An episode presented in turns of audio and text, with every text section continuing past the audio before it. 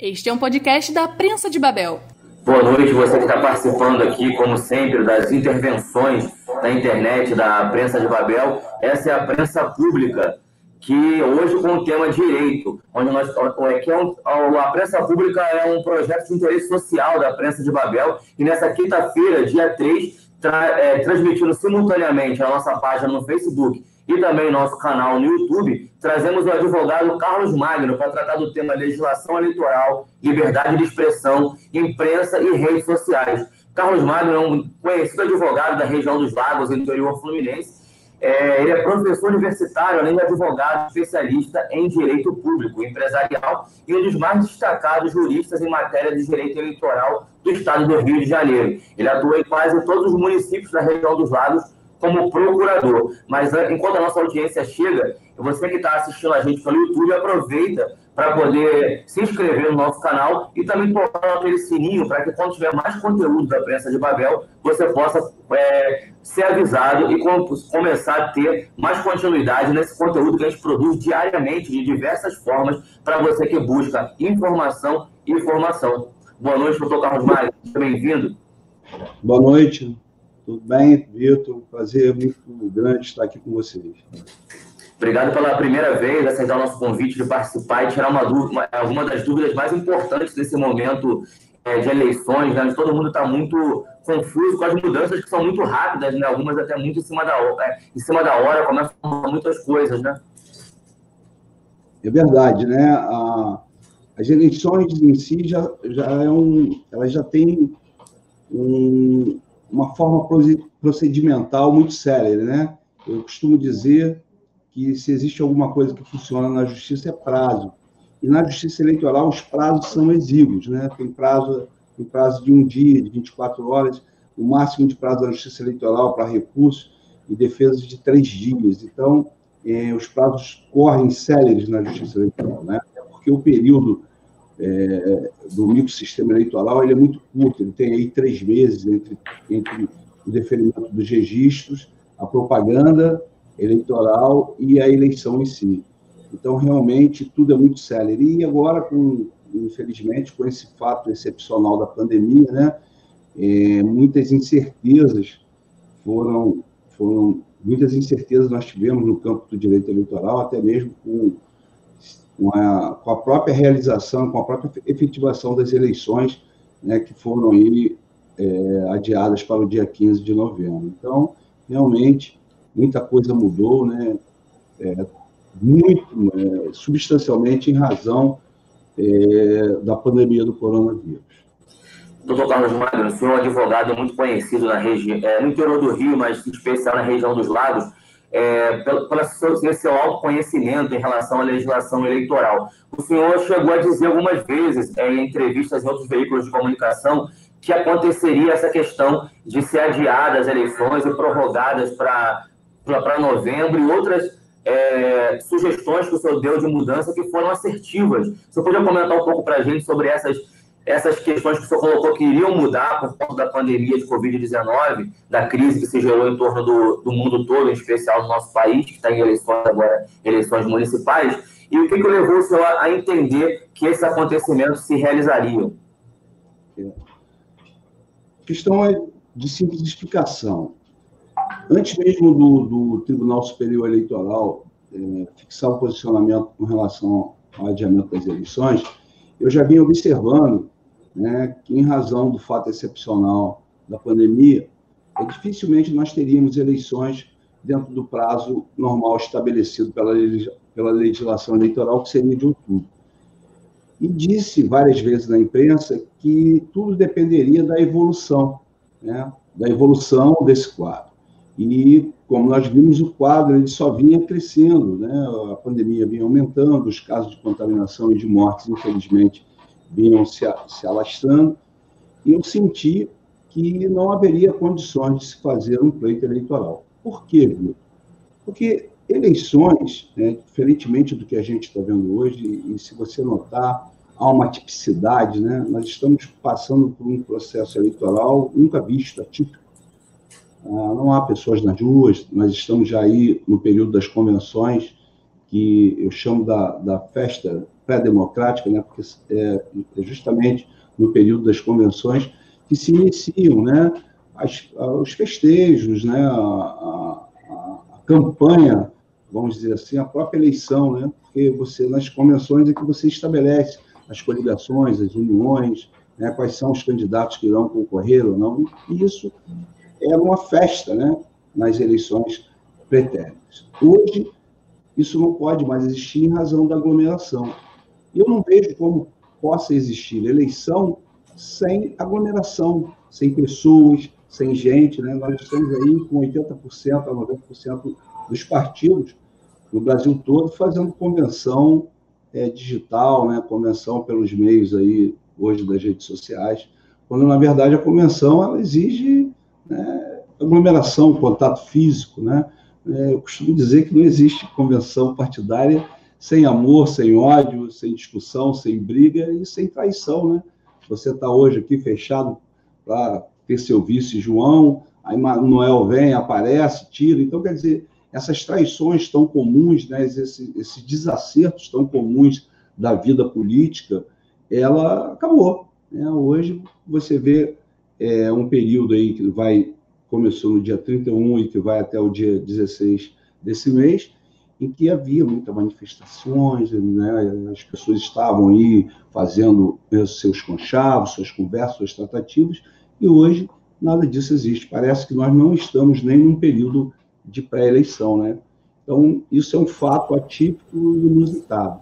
Então, por isso eu via lá atrás que seria impossível, né, com a, a, a ciência alardeando que o ápice se daria em junho, que o ápice se daria em julho, né, aquela tal curva, né, que a gente sempre chamava de curva, era uma curva que eu nunca vi, era uma curva reta, nunca vi uma curva que nunca chegava, nunca, você é, nunca conseguia. Você nunca faz o arco de verdade da curva, né? Você nunca saía dessa curva. Então, aconteceu, né? Aí depois, é, um mês depois da minha primeira entrevista, o presidente do Tribunal Superior Eleitoral é, fez uma, uma assertiva pública de que necessitaria adiar as eleições. Como isso não pode ser feito pelo Tribunal Superior Eleitoral, pelo Poder Judiciário, como muitos pensavam, né, foi necessário que uma PEC fosse votada, e essa PEC né, ela foi votada justamente. Eu pensei até que iriam coincidir as eleições, que se prorrogariam os mandatos, como muitos queriam em Brasília, né, e nós tivéssemos uma coincidência de eleições. Né, ou seja, é uma eleição só, em 2022, para presidente, para governador, para senador. Eu, se eu puder abrir um parênteses, seria algo desastroso, na minha opinião, se o senhor, como jurista, pode me dizer se eu estou enganado, porque a gente acabaria nacionalizando a discussão isso, e atrapalharia as eleições municipais de alguma forma, não? Perfeito, sua, sua, sua posição é a, mesma, é a mesma que eu tenho. A gente olha assim no primeiro plano e todo mundo, não, tem que ter uma eleição só, porque se economiza mais, se economiza mais em tese, porque democraticamente se perde muito. Né? Então, diante do seu raciocínio, é, eu pensei até que, em razão dessa pressão popular, é, a gente iria ter uma eleição coincidente para presidente, senador, governador, deputado estadual, deputado federal, né, governador do Distrito Federal e prefeitos e vereadores. Felizmente, isso não aconteceu. O Congresso, sim, sim. boa hora, né, resolveu adiar as eleições né, para dia 15 de novembro, sendo que naqueles municípios em que nós temos mais de 200 mil eleitores, que não é o caso de qualquer, de quaisquer dos municípios da região dos lagos, nós teremos no segundo turno, que será é, no dia 25. Então, o que acontece? É, isso, essa eleição coincidente, graças a Deus, não aconteceu justamente pelo que você fala, porque se, do, do ponto de vista econômico, ela possa ser melhor, do ponto de vista da soberania e da democracia, ela é muito ruim. Nós temos aí agora um fenômeno do presidente da República, Bolsonaro, né, que saiu do zero e chegou à presidência da República, um fenômeno típico né, é, da, do que você fala do movimento de massa. Então, se você tem um presidente, e nós sabemos que muitas pessoas que não tinham qualquer prospecção política, qualquer proeminência no campo eleitoral, foram eleitas pelo Brasil inteiro, principalmente pessoas ligadas às Forças Armadas, as forças de segurança. Né? E o que acontece? Você induz e atrapalha né, a eleição municipal. Você acaba afetando com esse fenômeno nacional né, a eleição municipal. Então, você acaba elegendo nos municípios alguém a tiracolo né, do mito nacional. Pode ser ele o presidente Bolsonaro, como foi na época do PT o presidente Lula. Então, você Eu tem... acredito também, doutor é, Carlos, que por, por essa, essa, polarização tão forte que foi as eleições presidenciais e que ainda não baixou ainda essa, essa, essa energia tão grande entre, entre um lado e outro, isso poderia tornar uma eleição um pouco mais violenta também por conta do, das paixões ainda muito afloradas nesse momento, né? E, consequentemente, né, afetaria, inclusive, as eleições municipais. Essa violência, ela viria simetricamente, sim, né? Sim. Você viria de cima para baixo. Então, além da influência negativa né, do, do, fator presidencial, porque o cargo majoritário ao Executivo Federal é o cargo maior, obviamente que esse cargo influenci, influenciaria nas eleições estaduais e principalmente nas eleições municipais.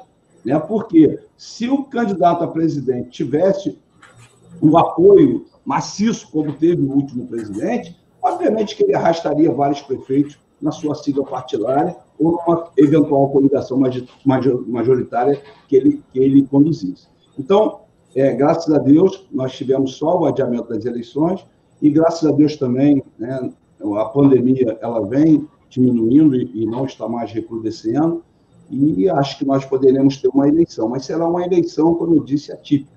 Né? Eu não consigo ver eleições sem pessoas nas ruas, sem conversas no bares, sem as traições, sem as paixões, né? e vai ser uma eleição muito difícil.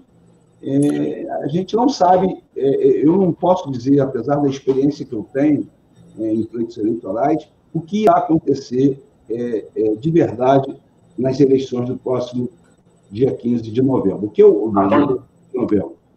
Aconteceu, teve uma notícia que nós acabamos, todo mundo já está sabendo dela, que parece que movimentou muito a questão das, das eleições nos municípios do Brasil inteiro e na nossa região, aqui na Baixada Litorânea, não é diferente. Que essa questão da, da de que alguma, de, de alguns candidatos que não poderiam concorrer ao pleito é, esse ano por conta conseguiram é, que tivesse algumas liberações que, não, que mesmo sendo considerados ficha suja, poderiam participar. Está muito confuso para a população comum entender é, até que ponto até isso pode ocorrer ou não. É, tem, tem uma limitação de, de quantos anos já, já correm esses processos, e tem outros detalhes também que só um advogado é, poderia explicar à população. Acho que a oportunidade é agora, porque fica muitas informações desencontradas, a população, inclusive, acaba ficando refém de alguns pré-candidatos mal intencionados que aproveitam a situação para poder dizer que, que vão poder vir candidatos, talvez nem possam, né?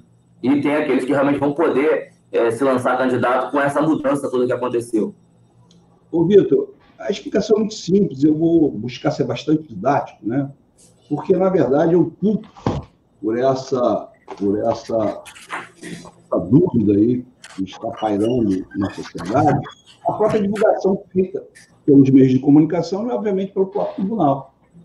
Porque, na verdade, não se liberou os fichas sujas. Né? Eu detesto essa expressão ficha suja. Né? Ontem eu falei isso, ficha suja e ficha limpa. Que nós temos nas eleições são, são pessoas, né? cidadãos que estão concorrendo e exercendo sua capacidade passiva eleitoral diante do seu direito né, é, sagrado de cidadania. Então, não existe ninguém ficha suja, ninguém ficha limpa. Acho essa expressão horrível.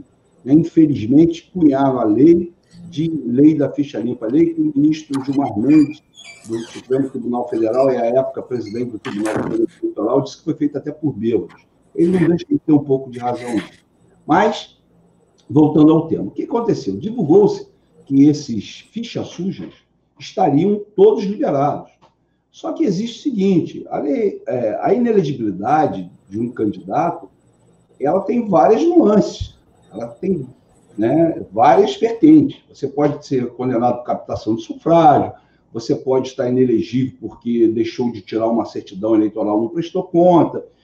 Né? Então, vários fatores implicam para uma inelegibilidade. E no caso específico, a inelegibilidade era apenas uma, era apenas uma inelegibilidade. era a inelegibilidade de quem foi condenado pela Justiça Eleitoral e, em razão dessa condenação, por segunda instância ou transitado julgado, ele estaria inelegível pelo prazo de oito anos. A quem se aplica isso? Não somente aqueles candidatos que participaram da eleição de 2012. Né? Os candidatos que participaram da eleição de 2012 e que tiveram uma condenação né, pela Justiça Eleitoral em razão de um delito eleitoral estariam inelegíveis por oito anos. Aí, qual é a situação em si? O caso concreto. Simples, é uma questão de data só. Porque na eleição de 2012, essas eleições, elas foram, elas foram realizadas no dia 7 de outubro. Né? E esse prazo, esse lapso temporal de oito anos, ele fluiria agora na eleição de outubro. Obviamente que a eleição de outubro estava marcada para o dia 4 de outubro. Então, o que entendeu o TSE, numa decisão, ao meu ver, muito ruim, né, juridicamente muito frágil, e vou explicar por que depois, entendeu-se que esse candidato estaria inelegível em razão de três dias. Como a eleição em 2012 foi no dia 7, e como a eleição desse ano se realizaria no dia 4, né, o prazo de oito anos ainda não estaria completo. Olha só que absurdo. E por que absurdo? Porque, diferentemente do que as pessoas possam pensar, o direito eleitoral, a justiça eleitoral, né, ela privilegia a eleição, ela privilegia o, isonônimo do cidadão, ou seja, o seu direito de participar da eleição, de ser votado. Ela não privilegia a inelegibilidade. Ao contrário, ela quer que o cidadão participe e ela faz com que todos os aspectos possíveis de interpretações sejam favoráveis à elegibilidade. E o que fez o Tribunal Superior Eleitoral depois de várias oscilações? Né? Tem pessoas que foram, que foram consideradas elegíveis pela mesma condenação e pessoas que estão consideradas inelegíveis pelo, pela mesma condenação, pelo mesmo prazo. Por quê? Porque o tribunal, nesse período de 2018, de 2012 a 2018, em razão da mutação de sua composição, né, toda hora muda, sai um ministro, entra outro, o que, que aconteceu? Né? Acabou se fixando que o prazo de oito anos era contado de eleição a eleição. Então, o, então, se esse candidato que estava condenado a oito anos fosse participar da eleição do dia 4, ele estaria inelegível. Aí veio o fato da pandemia. O fato da pandemia prorrogou a eleição para o dia 15 de novembro.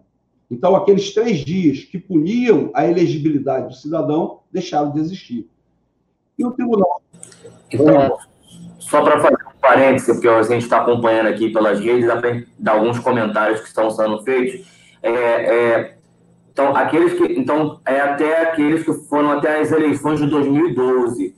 Daí para frente, ou pessoas que estão com condenações recentes, eles não, podem, não, não, estão, não estão sendo contemplados nessa decisão em relação às eleições desse ano. Continuam inelegíveis caso tenham essas pendências judiciais em relação à legislação eleitoral. É, então, voltando.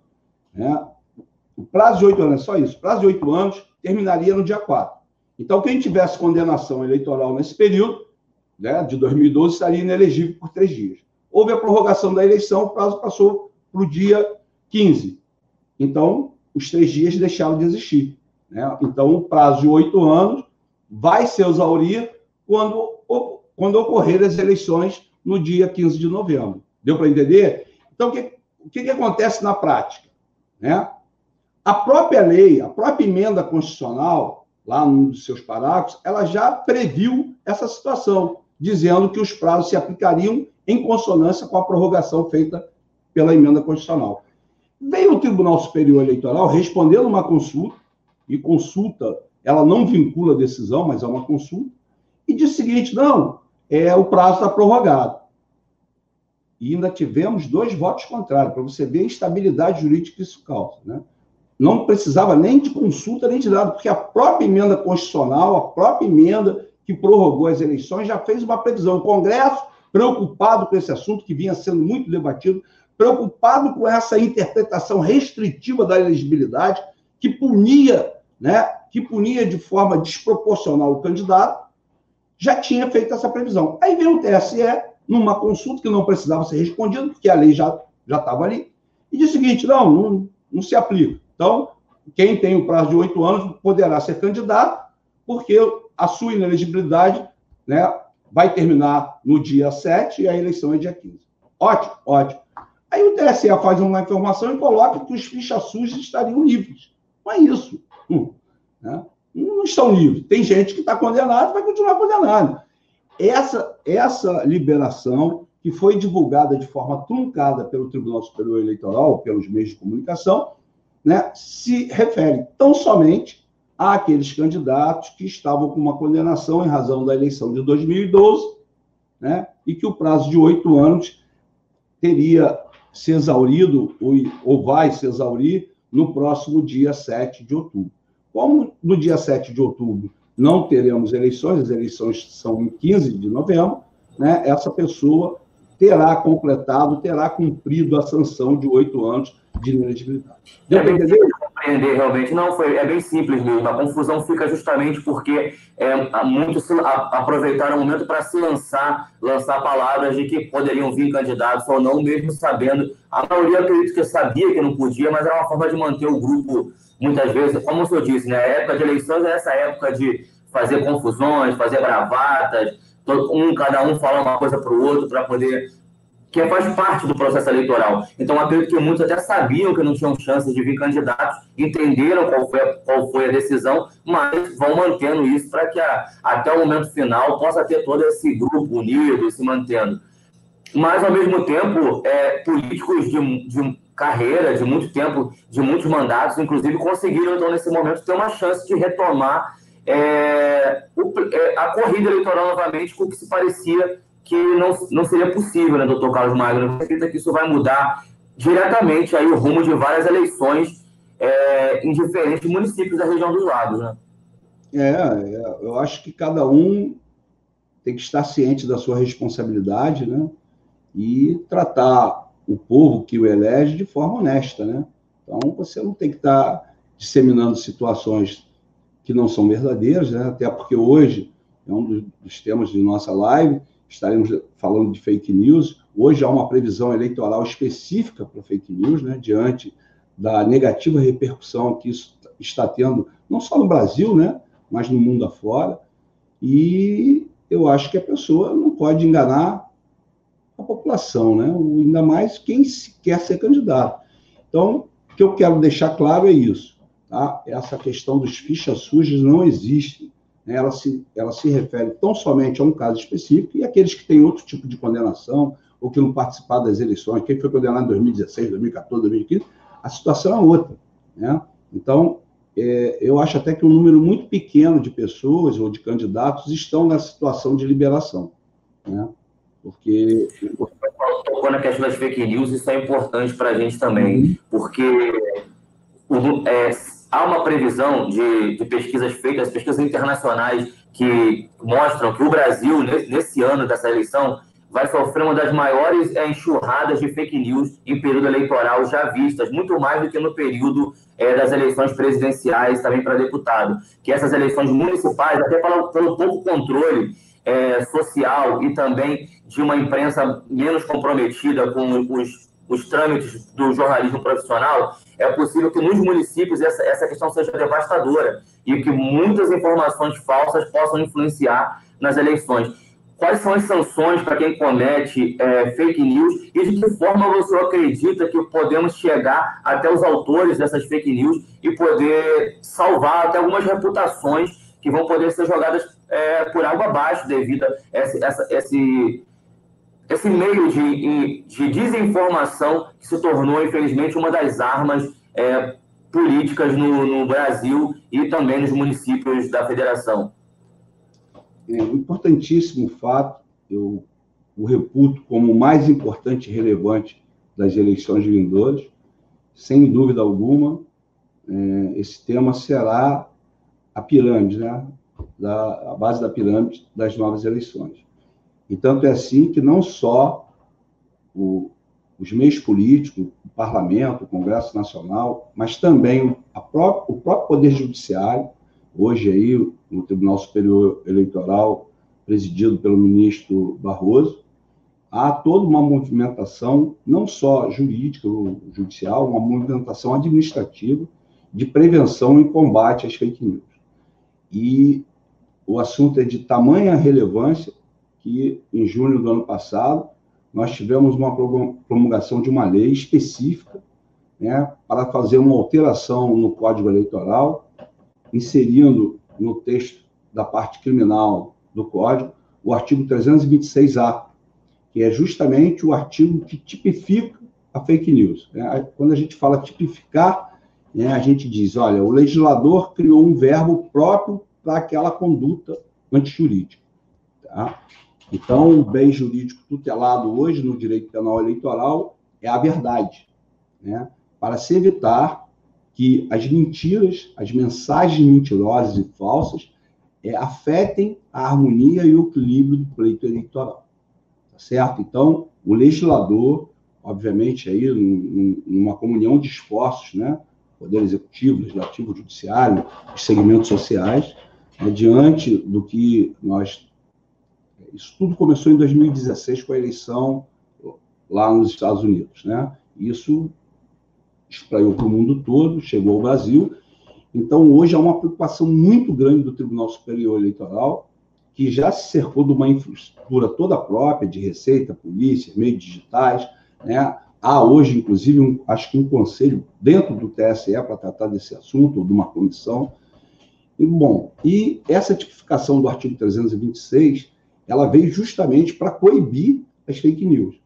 E a gente, nós tínhamos no artigo 323, 324, 325, os delitos que eram os delitos comuns, que foram transportados do próprio Código Penal para a disciplina eleitoral, que era injuriar, difamar, caluniar, que são as regras de crimes contra a honra típicos. Então, em razão dessa dessa superveniente e gravíssima situação de fake news, criou-se um tipo próprio, ou seja, um dispositivo apenas para tipificar como crime as fake news. É o artigo 326A, que foi incluído no texto do Código Eleitoral ano passado, 4 de junho do ano passado, pela Lei 13.834, como eu disse, uma lei específica para isso, apenas para inserir no texto do Código Eleitoral esse dispositivo penal.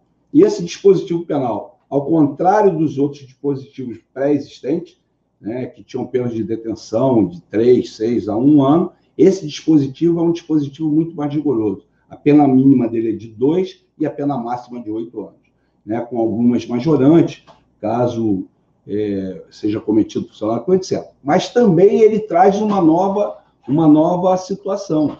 Ele pune também não só aquele que, que faz a fake news, mas aquele que propala ou divulga. Né? Então, é, eu, eu acho que todos, principalmente essa turma aí, né, que vive a espalhar mentira, que vive, que vive a caluniar, injuriar, difamar as pessoas, tenham muito cuidado quando estiverem fazendo isso a nível de eleições, porque o tipo penal eleitoral diz que toda ação que tenha fim eleitoral, antes era só na propaganda, agora toda ação que se destine ao, ao pleito, ela será, ela será é, é, conotada como um delito grave, cuja pena mínima é de 2 a 8 anos. O que eu, aqui eu preciso também fazer mais uma vez um parêntese, lembrando que muitas vezes essas discussões de fake news já foram trazidas aqui nos canais da Prensa de Babel, lembrando que, na nossa opinião, que é a opinião corrente dentro do estudo da, da, da teoria da informação, é, a maior vacina contra fake news é jornalismo, é jornalismo profissional. Então, acredito que nós queremos, através das palavras do Dr. Carlos Magno, lembrar que é, é, possível, é preciso checar as informações que são recebidas via redes sociais, é, em especial a ferramenta WhatsApp, e lembrar que para que você possa ter consciência e capacidade de entender se a notícia é falsa ou verdadeira, é confiar em veículos que são que pratiquem jornalismo profissional é, que, que, tenha, é que, nós já conversamos isso, né, doutor Carlos Magno, em uma outra oportunidade, no programa da rádio, é, que, diferenciando a questão de um erro que tem que ser corrigido rapidamente e daquela capacidade intencional de, de propagar uma notícia é, falsa com o objetivo de lesar alguém ou alguma instituição. É justamente isso que o jornalismo profissional combate é, diariamente com muito esforço e muita dificuldade, em especial no interior, como é o nosso caso aqui no interior do Rio de Janeiro.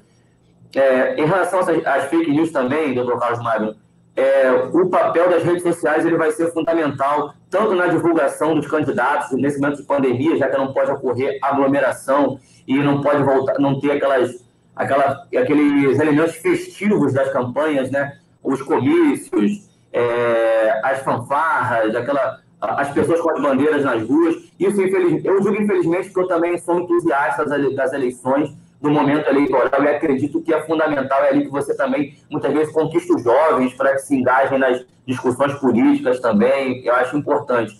Mas vai ser muito pela internet isso, e rede, as redes sociais, em especial o Facebook, nós estamos utilizando como ferramenta aqui agora para poder dar essas explicações, vai servir também como plataforma para divulgação é, dos candidatos, mas também vai servir como plataforma para divulgação das informações falsas. O que pode e o que não pode nas redes sociais para os candidatos nessa eleição de 2020. É, deixa eu só fazer um. Vai ter que ser rápido, ser muito técnico, né? Fazer claro, uma, claro. Tentar fazer uma diferenciação entre o que você aborda como fake news. Nós temos que aprender e saber diferenciar, e isso o jornalismo profissional ele é essencial, ele é de relevância total. É o seguinte: o que são notícias falsas o que são mensagens fora de contexto, tá certo? E o que são questões de interpretação, né? Então, quando você tem uma notícia falsa, sabe que é falsa, e assim mesmo você a divulga, você né, fala, isso é uma fake news. Quando você tem uma mensagem fora de contexto, é aquela em que você, às vezes até maldosamente, né, você pega a mensagem toda e divulga só parcialmente, né? Você é, faz um, você não, você tira do contexto alguma coisa. Isso se discute se seria uma fake news ou não, porque parte dessa mensagem é verdadeira, tá certo? Então, agora as questões de caráter interpretativo é aí que mora, né, o divisor de águas, porque muitas vezes você faz uma interpretação até falsa, mas que não vem ser falsa, ela é errada, porque subjetivamente você compreende aquilo de um outro modo.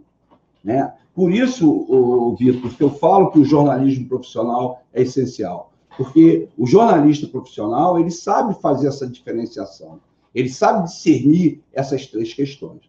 Então, muitas vezes eu chamo essa última questão do falso do falso, né?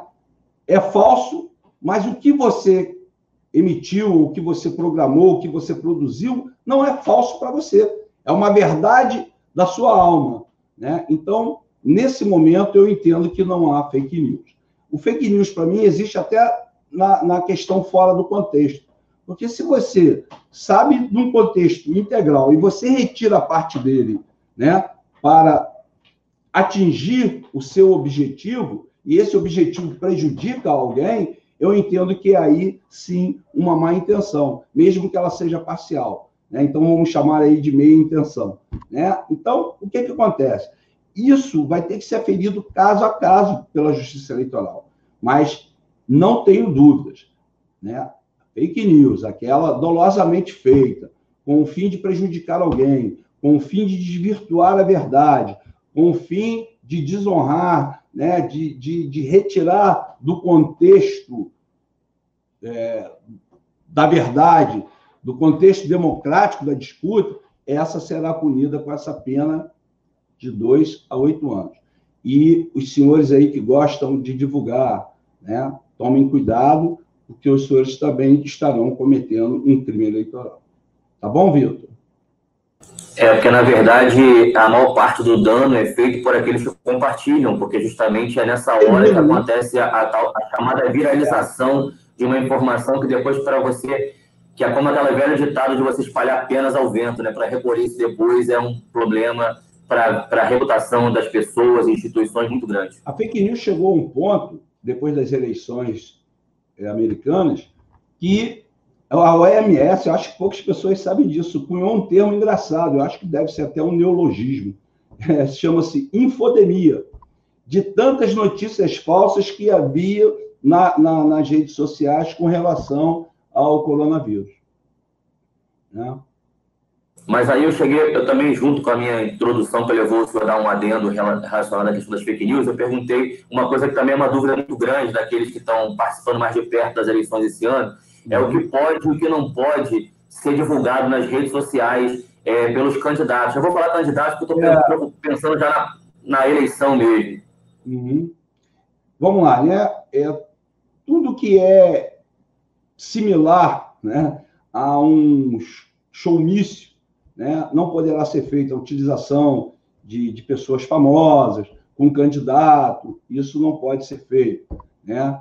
Você usar a, a, a, a sua plataforma eleitoral para atingir outras pessoas, isso também não pode ser feito. Né? As, as famosas lives com artista, isso também está proibido.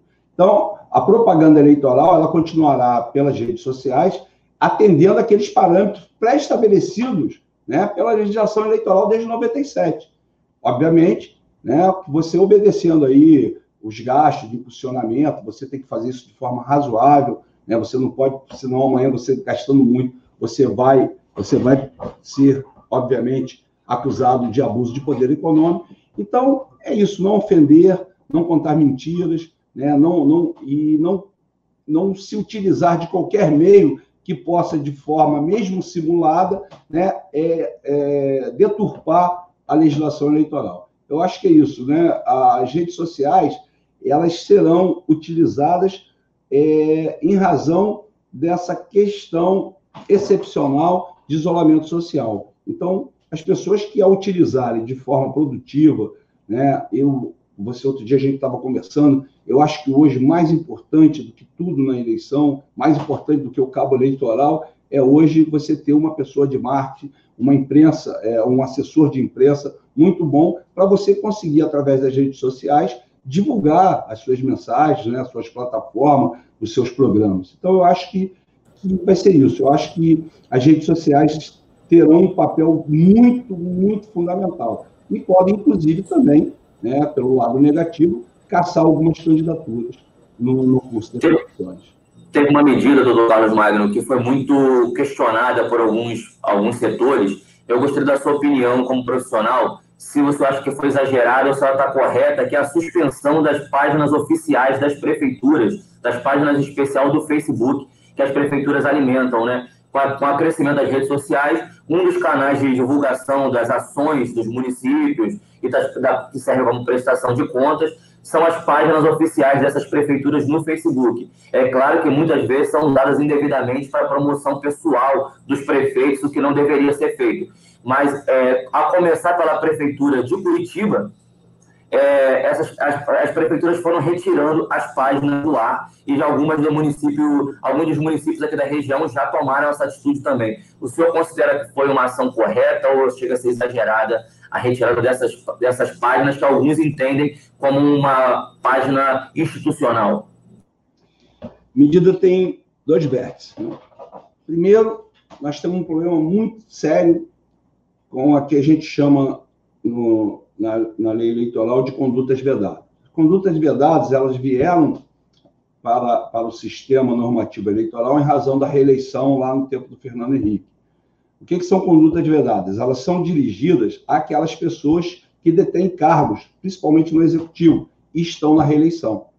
Então, de, durante determinado momento né, do ano eleitoral, algumas condutas são vedadas aos agentes públicos, justamente para quê?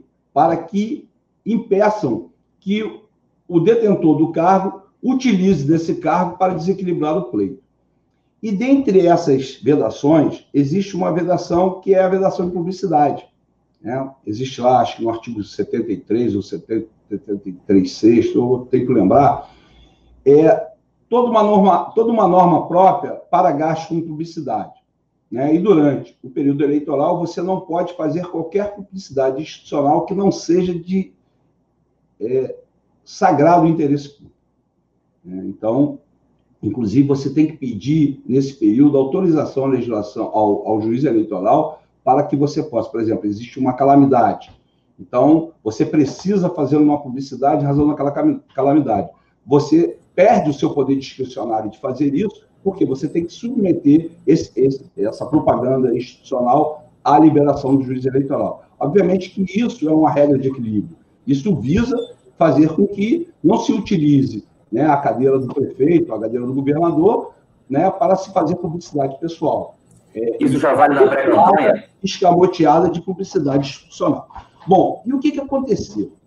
Aconteceu uma normalidade muito forte, eu não lembro quando, numa das entrevistas que eu participei, alguns, alguns candidatos, prefeitos, já eleitos, fizeram uma, me fizeram bastante essa pergunta, se eles poderiam né, é, fazer os programas sociais. Cesta básica, acho, acho que a gente até conversou isso, né, Vitor? Fazer Sim, claro. distribuição de, de, de remédios, etc. E tal. É uma linha tênue, né? Porque você também não pode ficar, em razão das eleições, né, é, obstado de fazer práticas de interesses sociais da população, ainda mais na área de saúde pública. Né? O que, que eu aconselhei na época e aconselho hoje? Olha, tudo tem que ter dois princípios básicos do direito: razoabilidade e proporcionalidade. Tá certo? Então, na razoabilidade e na proporcionalidade, você tem que estar sempre como pêndulo o quê? A verdade, o interesse público, né? o interesse da sociedade, né? a não lesão ao Estado Democrático de Direito. Então, na sua pergunta específica, eu responderia da seguinte forma: é uma medida boa, por um lado, né? porque, em razão da pandemia, estão, é, estão ocorrendo desvirtuamentos né? das medidas públicas de interesse social. Né? Tem muita gente utilizando a pandemia para fazer campanha. Então, tem muita gente utilizando a pandemia para ficar rico. Né? Não sei como que alguém pode ficar rico, pensar em ganhar dinheiro né, em cima da morte do semelhante, mas é o Brasil. Então, o que, que acontece? E, ao proibir essas propagandas institucionais, você está você tá criando uma proteção aos prefeitos eleitos, aos presidentes de Câmara, aos agentes públicos que têm, que têm cargos diretivos e cargos de execução. Porque, na verdade, né, é muito difícil hoje você diferenciar o que seria publicidade institucional ou publicidade institucional com fins políticos. Né? Então, acho que a medida, nesse momento, não vou é, torná-la de forma genérica, nesse momento, eu acho que, em razão do Estado que estamos passando, eu acho uma boa medida. Uma boa medida proteção àquele que tem mandato e é candidato à reeleição. Nesse período pré-eleitoral ainda? Ah, óbvio, desculpa, Vitor. Óbvio que Tudo isso bem. é um certo transtorno a, a, a, aqueles segmentos de publicidade, porque perdem suas verbas, mas é um momento né, é, de crise, é um momento de, de excepcionalidade. Então, eu acho que foi uma boa medida, sim, do ponto de vista das eleições e da pandemia da publicidade, a, da publicidade a inaugurações, por exemplo, de praças, obras, é, nesse período pré-eleitoral, isso é, é pode ou não tá pode? Já está vedado. Né? Você, é aquilo, você não pode fazer é, é, digitalmente, né, e, né, online, aquilo que você não pode fazer fisicamente. Então, a inauguração de obras, ela já está no período de, conduta vedada. É aquilo que eu te falei Aqueles que estão em reeleição estão hoje já no período das condutas vedadas dispostas pela lei eleitoral. Então, por exemplo, o candidato que sair por aí fazendo, fazendo live de inauguração digital, mostrando obra, eu acho que ele está correndo um sério risco. E se, se esse candidato, ele não, se, ele não, se esse, se esse é, prefeito, por exemplo, ele já não é mais candidato, ele já não pode ser candidato, mas há uma, um entendimento que ele, de que ao fazer essa publicidade de inaugurações e atividades de entrega de escolas, ele possa estar favorecendo o candidato da base dele. Isso pode ser entendido também como algo que é, é, inflige a lei eleitoral? Sim, né? porque na, na, infração à legislação eleitoral, não é só o candidato né, que, que, que vai sofrer as consequências e sanções pertinentes. Aquele que se beneficia também. Né? Então, se o candidato não praticou o ato, mas é beneficiado pelo ato infrator, ele vai ser atingido né, na sua condição de candidato. Então, é óbvio, né? Que mesmo que um prefeito não esteja no período de reeleição, não queira se reeleger, ele pode usar a máquina para trabalhar em prol do candidato. Se, você, se a oposição consegue conciliar isso, consegue linkar esse fato, ele vai ter sérios problemas com a justiça eleitoral, sim, mesmo não estando na reeleição. Eu gostaria de perguntar agora, doutor Carlos Magno, em relação à imprensa. Nós falamos de redes sociais, infelizmente estamos no momento de pós-verdade, e muitas pessoas não compreendem a diferença entre o que é uma postagem é, de redes sociais e o que é a imprensa, e saem confundindo, confundindo tudo. É, como deve ser o comportamento da imprensa nesse período pré-eleitoral e durante as eleições, de forma que é, respeite a legislação eleitoral, mas que também não acabe sofrendo sobre a imprensa uma censura à liberdade de expressão.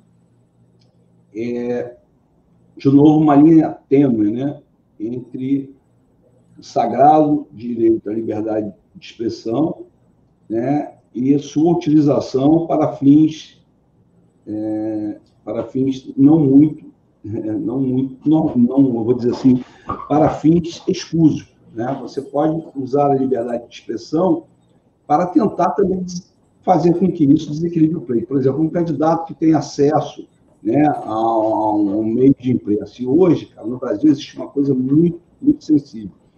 A propaganda, um jornal impresso, ele pode ter um lado. Por quê? Porque ele não depende de concessão pública.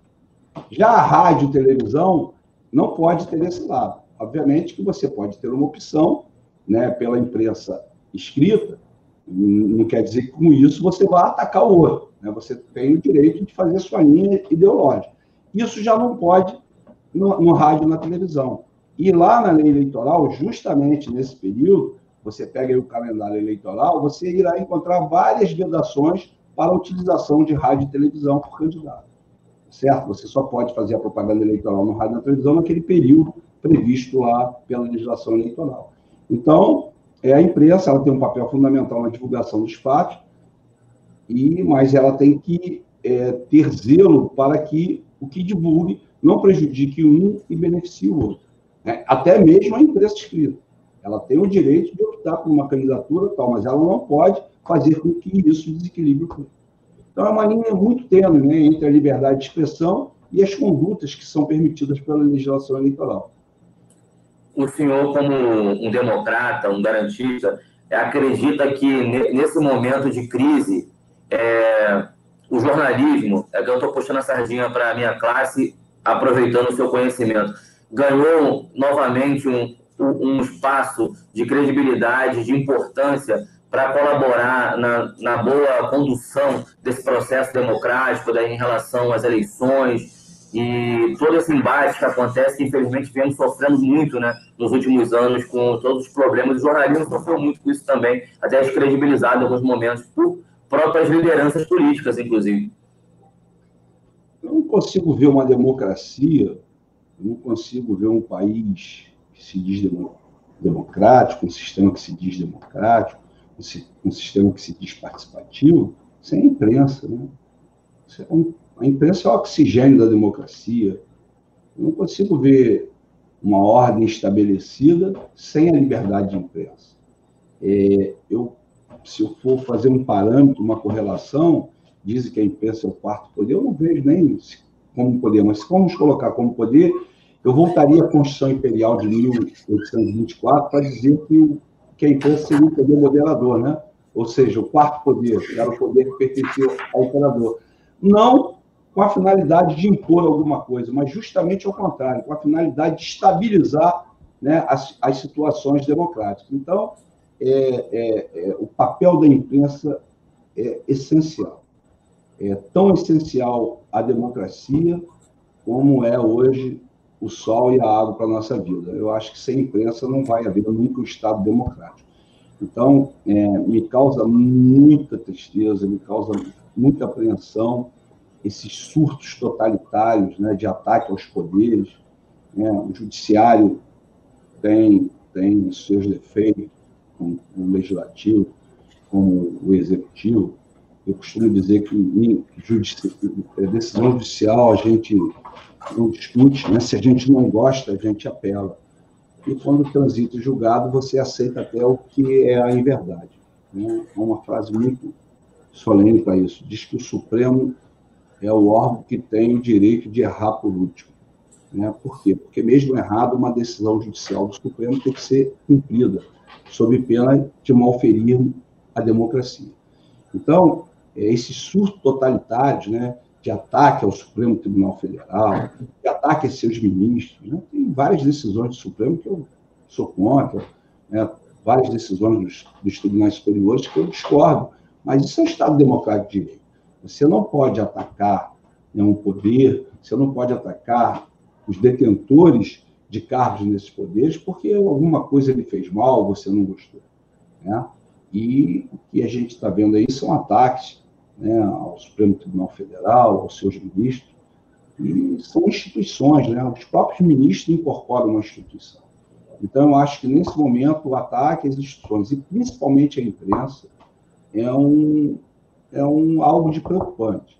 E que, graças a Deus, nós estamos vendo essa situação sendo restabelecida, principalmente aqui no Brasil. E isso causa agora um certo conforto. Espero que essas eleições, é, a fake news, né, seja combatida para se mostrar mais ainda né, que a democracia precisa ser validada e que a imprensa precisa ser o carimbo chancelador dessa validade, juntamente com os poderes da República. Tá? Então, eu acho assim, eu acho que o papel de vocês é muito importante, inclusive no combate a esse mal que se instala junto com o coronavírus, né? que são as fake news eleitorais. Tá bom, Vitor?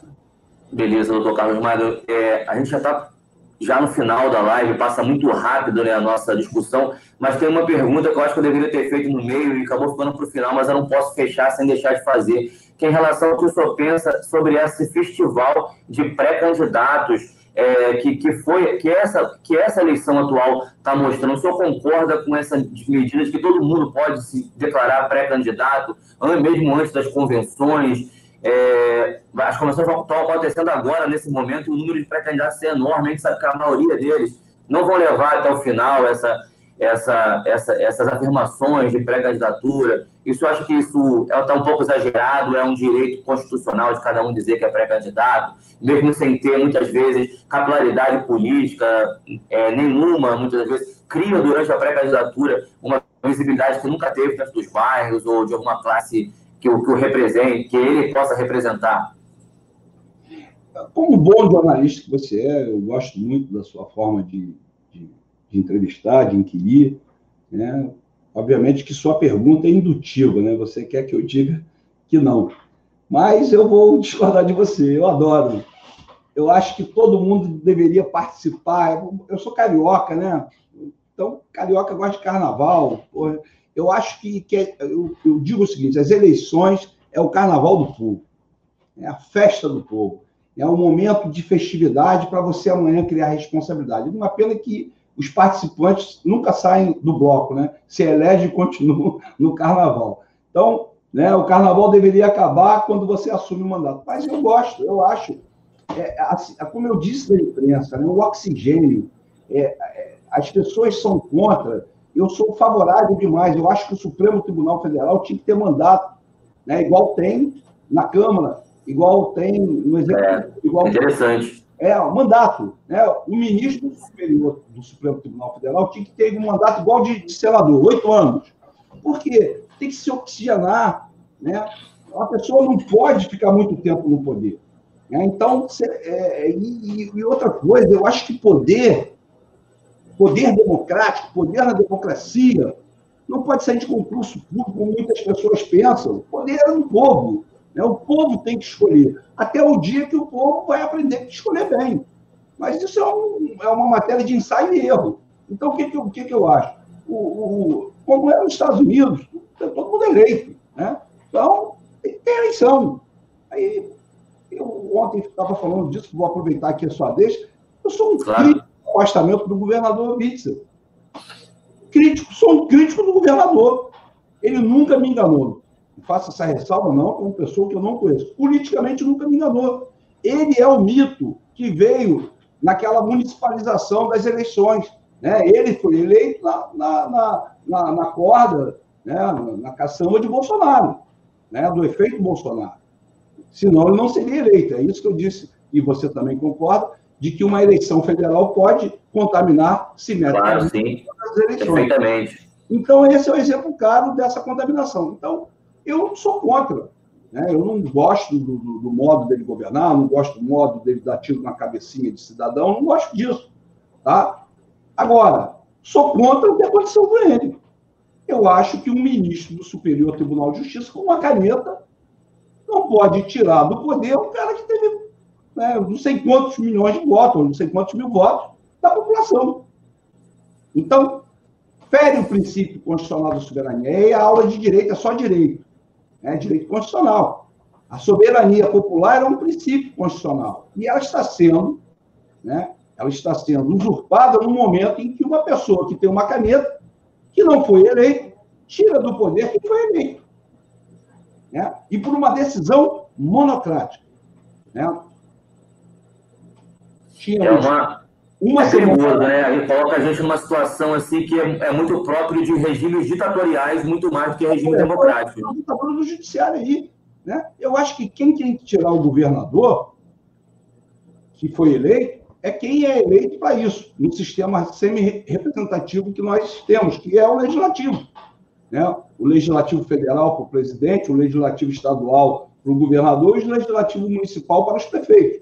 Então, é, é, é, eu sou contra, e isso é muito discutido até no, no âmbito do direito, né, de que um, um, um juiz possa afastar um, um, cargo do executivo sem autorização do legislativo. Isso é constitucional. Né? Se alguém gosta ou não gosta, é outra coisa. Eu não gosto do governador, mas como, como um operador do direito, eu não posso concordar com a forma com, com que ele foi né, apeado de cargo. Tá certo? Então, é isso é direito. Então, eu entendo que o afastamento do governador né, fere a Constituição, né, da forma que foi feito. Entendeu? Então, é, essa é uma questão. Eu só queria voltar, que eu acho que eu deixei de responder a pergunta que você me fez. Qual era a pergunta? Não, quando eu, eu pergunto, não, o senhor respondeu sim, o senhor falou que o senhor, o senhor é a favor da questão dessa quantidade grande, de, desse espaço que foi dado para que todo mundo possa se considerar pré-candidato. É, votar. Eu acho que o carnaval, acho que todo mundo tem que disputar. Né? Eu uhum. acho que o sistema de representação do povo tem que ser isso mesmo. Todo mundo tem que ser pré-candidato, para que a gente possa ter mais opções de escolha. Né? Para que, que o eleitor possa ter um, um, um, leque de variedade né? e que se sinta representado. Né? É, então, quanto mais candidato, mais democracia, mais disputa, mais escolha e o povo com uma maior opção de, de eleger aquele que mais ele acha conveniente para, para otorgar uma procuração, né? que é a procuração de representação sua nos poderes da República. Doutor Carlos Magno, eu quero agradecer a sua participação até aqui nesse horário com a gente e deixar aberto para suas considerações finais. E, mas já antecipar minha gratidão por ter aceitado um pouco, dar um pouco do seu tempo aqui para que os, aqueles que seguem a Prensa de Babel possam ter essas dúvidas sanadas e esse, esse debate democrático acontecendo. Eu que agradeço, como te disse lá no programa da Iva, quero mandar um abraço para a Iva, minha grande amiga. É, é, é, sempre, é sempre esclarecedor e debater, né, está sendo entrevistado por uma pessoa do, do, do seu nível, né, intelectual, um grande jornalista, inteligente, que aborda, às vezes até responde por mim, né, em razão do conhecimento que tem.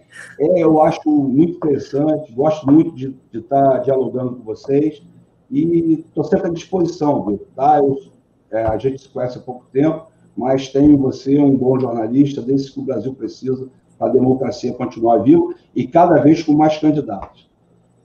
Que bom.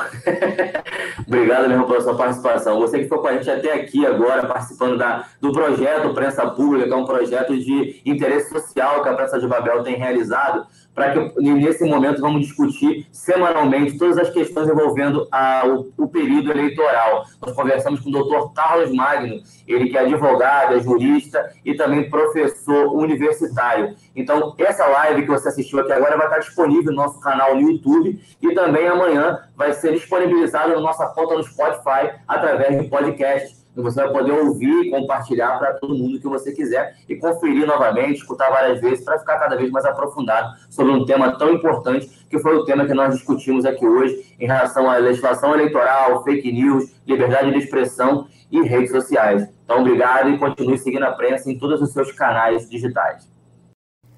Você ouviu um podcast da Prensa de Babel.